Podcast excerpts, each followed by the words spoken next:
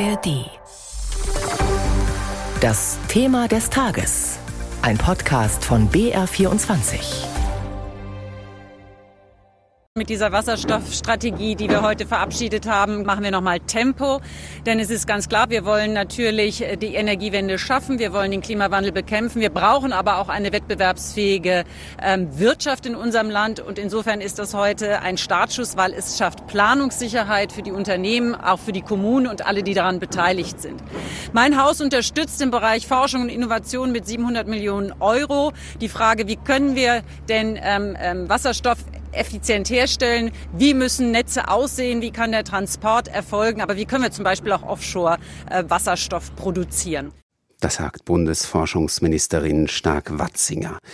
Weg von Kohle, Öl und Gas hin zu Energie aus Wind und Sonne. Der geplante Umbau des deutschen Energiesystems ist ein Riesenprojekt. Eine Schlüsselrolle dabei soll Wasserstoff spielen. Wo und wie, das erklärt die Regierung in einem neuen Papier, das sie heute vorgestellt hat. Es ist die Fortschreibung der nationalen Wasserstoffstrategie von 2020.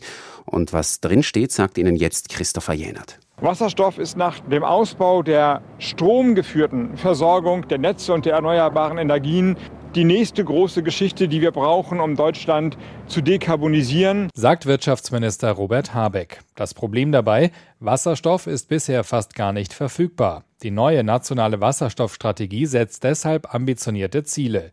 Die Produktionskapazität soll verdoppelt werden. Mindestens 10 Gigawatt Leistung für die Umwandlung von Wasser in Wasserstoff sollen bis zum Jahr 2030 in Deutschland zur Verfügung stehen. Das erklärte Ziel, ein Drittel des benötigten Wasserstoffs sollen in Deutschland hergestellt werden. Die Wirtschaftsweise Veronika Grimm findet die Pläne grundsätzlich richtig. Das Tempo ist natürlich ambitioniert. Ob man das schafft, das wird daran hängen, ob wir jetzt ambitioniert an die Beschaffung gehen und an den Hochlauf der Elektrolysekapazitäten in Deutschland. Beschaffung heißt in diesem Fall, zwei Drittel des Bedarfs müssen erstmal importiert werden, unter anderem aus Norwegen.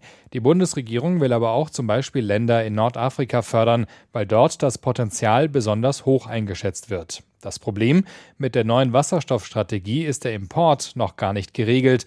Das soll erst später passieren. Problem Nummer zwei ist aber auch, der komplett klimaneutrale grüne Wasserstoff wird gar nicht so schnell in ausreichender Menge verfügbar sein. Er kann nur dann entstehen, wenn der benötigte Strom komplett aus erneuerbaren Quellen kommt. Bis dahin muss Deutschland auch auf nicht klimaneutralen Wasserstoff zurückgreifen. Also die Faustformel ist, wir fördern Grün und nehmen alles. Fasst Wirtschaftsminister Habeck zusammen. Jetzt wartet auf alle Beteiligten aber erstmal viel Arbeit. Weitere Verträge müssen her, sogenannte Elektrolyseure müssen genau wie Verteilnetze neu gebaut werden. Teilweise werden aber auch Erdgasnetze umgerüstet. Also im Prinzip geht es um mehr Tempo bei der Erzeugung, dem Import und der Nutzung von Wasserstoff als klimafreundlichem Energieträger. Über die Pläne der Bundesregierung spreche ich jetzt mit Michael Sterner. Er ist Professor an der OTH Regensburg für die Bereiche Energiespeicher, Wasserstoff und Energiesystemtechnik und frisch berufen in den Nationalen Rat für Wasserstoff. Er berät die Bundesregierung also demnächst als unabhängiger Experte. Hallo, Herr Sterner. Ich grüße sehr. Schön, dass Sie sich die Zeit nehmen. Einige Probleme sind im Beitrag eben ja schon angesprochen worden. Darauf kommen wir gleich zunächst. Aber die Frage, wie realistisch ist denn die Wasserstoffstrategie der Regierung? Naja, die ist in dem Sinn realistisch, dass wir ohne sie nicht die Klimaschutzziele erreichen, gerade in den Sektoren der Industrie, aber auch im Verkehr und im Strom. Und äh, von daher ist es sehr essentiell, dass wir eben zum Erreichen unserer nationalen, aber auch internationalen Klimaschutzziele solche Strategien verfolgen. Und das machen übrigens 70, 80 Länder dieser Welt. Da sind wir nicht alleine. Mhm. Laut dem Konzept soll Deutschland ja ein Drittel Wasserstoff selbst produzieren, zwei Drittel werden importiert. Wo sehen Sie momentan die größten Hürden für mehr Wasserstoff made in Germany? Ja, ähm, der Wasserstoff, der, da gibt es ja auch in Bayern ein Förderprogramm für, aber es ist so, wie wenn Sie äh, Elektrolyseure aufbauen, aber keinen Strom haben, es ist so, wie wenn Sie Mähdrescher fördern, aber halt kein, kein Weizenfeld haben. Also Sie brauchen um für den Betrieb von Elektrolyseuren und der Gewinnung von grünem Wasserstoff halt sehr viel günstigen Wind- und Solarstrom. Und das läuft sich halt in Deutschland eben auf Wind- und Solarstrom hinaus, aber der wird zeitgleich auch noch für Elektroautos, für Wärmepumpen und auch zum Füllen von Atom- und ähm, Kohle Kraftwerken gebraucht. Also das heißt, unser nationaler Wasserstoffatlas.de zeigt schon, dass wir die Potenziale hätten in Deutschland, aber dass halt Akzeptanz und halt auch die Kosten dem ein Stück weit entgegenstehen, weshalb wir weiterhin auch auf Importe angewiesen werden sein. Das ist nichts Ungewöhnliches. Das, was die, die Leute in ihren Autos verfahren, der Sprit und das, was sie in Heizöl oder Erdgas verfeuern, kommt auch aus dem Ausland. Also 70 Prozent der Energie importieren wir heute. Aber da setzen wir halt jetzt auf, das ist der Riesenvorteil mit Wasserstoff. Du kannst überall hingehen in der Welt, wo günstige Wind- und Solar- und erneuerbare Energienquellen, Wasserkraft da sind und zwar in wertebasierten Partnerschaften und sie sind nicht mehr angewiesen auf wenige Oligarchen, die mhm. auf Gas und sitzen. Ja gut, aber Sie haben es schon gesagt, die Infrastruktur hinkt noch etwas hinterher. Wie schnell kann man das lösen? Wenn Sie Kläranlagen, Biogasanlagen nehmen und da den Wasserstoff mit dem äh, vorhandenen Gas verheiraten, zu grünem Gas, dann ist das grünes Methan, was Sie eins zu eins in der vorhandenen Gasinfrastruktur nutzen können, problemlos speichern, über drei Monate dann halt die Stromnetze stabilisieren äh, und den ganzen, über den ganzen Winter kommen können. Das wäre äh, was, was jetzt schon nutzbar ist, die vorhandene Gasinfrastruktur. Ähm, wenn Sie beim reinen Wasserstoff bleiben möchten, dann können Sie einen Teil der Gasinfrastruktur umwidmen. Das ist auch so geplant. Äh, also man fängt nicht komplett bei Null an. Und äh, es sollen ja die künftigen Kraftwerke dann auch halt Wasserstoff-ready sein.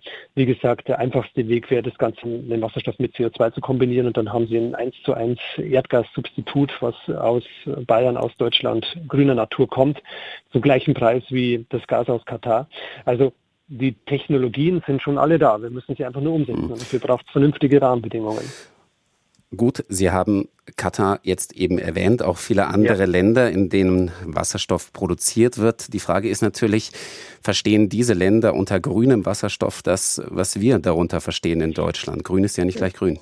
Also richtig, aber das ist definitiv so. Wir haben auch so einen Fördermechanismus entwickelt, für global nennt sich das ein Doppelauktionssystem, was jetzt weltweit Beachtung findet. Und allein dadurch haben sich jetzt viele Länder wie Chile, Australien, Namibia, Südafrika, ähm, aber auch Saudi-Arabien aufgemacht. Und äh, da entstehen jetzt mit die größten Anlagen, die dann erstmal den Wasserstoff als Ammoniak verpacken, aber den kann man auch wunderbar brauchen als Düngemittel und als Treibstoff für Schiffe und als Rohstoff für die Chemie. Und das betrifft gerade auch Bayern, weil auch in Bayern wie in Burghausen oder anderen Bereichen, wir haben zukünftig, wir haben Landkreise, die zu 60, 70 Prozent deren Arbeitsplätze zukünftig am Wasserstoff hängen werden. Von daher ist es mitnichten der Champagner der Energiewende. Dann schauen wir mal auf die Reaktionen äh, auf den Champagner. Der Bundesverband der deutschen Industrie spricht von einem guten Ansatz, sagt aber auch, bis ausreichend grüner Wasserstoff zur Verfügung steht, seien energieintensive Branchen wie etwa Stahl auf Alternativen angewiesen. Da kommt der blaue Wasserstoff ins Spiel, der aus Erdgas oder Atomkraft hergestellt wird. Umweltschützer kritisieren genau das. Was sagen Sie? Der blaue wird aus Erdgas hergestellt, das CO2 abgetrennt. Äh, Wasserstoff aus Atomkraft gibt es, wenn dann aus Frankreich, beziehungsweise die brauchen den Strom jetzt gerade alle selbst. Und dann nimmt man dann rosa Wasserstoff. Also über den geht es überhaupt nicht.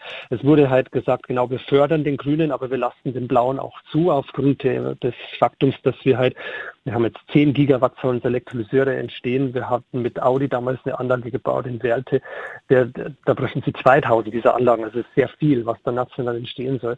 Aber im Endeffekt, ähm, das ist die Story hinter dem blauen Wasserstoff, das Versprechen, dass wir schnellere und größere Mengen haben. Der Nachteil ist natürlich, dass sie auch die fossile Energiewirtschaft verstetigen und die Gasspeicher belegen mit dem CO2. Aber ich glaube, das ist nur ein Übergangsphänomen. Aber Sie haben es angesprochen, die Stahlindustrie hat gar keine andere Chance, als über einen Wasserstoff äh, klimaneutral zu werden. Auch die Chemieindustrie braucht Wasserstoff und zwar halt jetzt zügig, weil sonst können wir die Klimaschutzziele nicht erreichen, auch nicht im Verkehr ganz kurz noch einmal zusammengefasst, vielleicht in ein oder zwei Sätzen. Warum ist Wasserstoff der große Hoffnungsträger? Weil er ermöglicht, unabhängig von Stromleitungen und Standorten weltweit Potenziale zu erschließen und dann zu speichern und zu nutzen in allen Bereichen. Das ist, das ist der Wahnsinn, was, was der Wasserstoff und seine Produkte über Power-to-X da ermöglichen. Und das gibt uns die Chance, klimaneutral zu werden, auch in einem globalen Handel mit Hightech, die wir auch exportieren aus Deutschland. Das macht uns ja aus sagt Michael Sterner von der Ostbayerischen Technischen Hochschule Regensburg zur nationalen Wasserstoffstrategie der Bundesregierung. Vielen Dank, Herr Sterner. Große Momente, die die Welt verändert haben. Aber auch das Alltagsleben der Menschen früher. In Alles Geschichte, History von Radiowissen nehmen wir Sie mit auf spannende Zeitreisen. Wir erleben, wie das Gestern mit dem Heute zusammenhängt. Und vor allem erzählen wir einfach gute Geschichten. Von der Wiedervereinigung bis zum Ende der Sklaverei. Vom Fräulein vom Amt bis zur Erfindung der Ferien. Auch Robin Hood sind wir auf der Spur. Hat es den Rächer der Armen wirklich gegeben?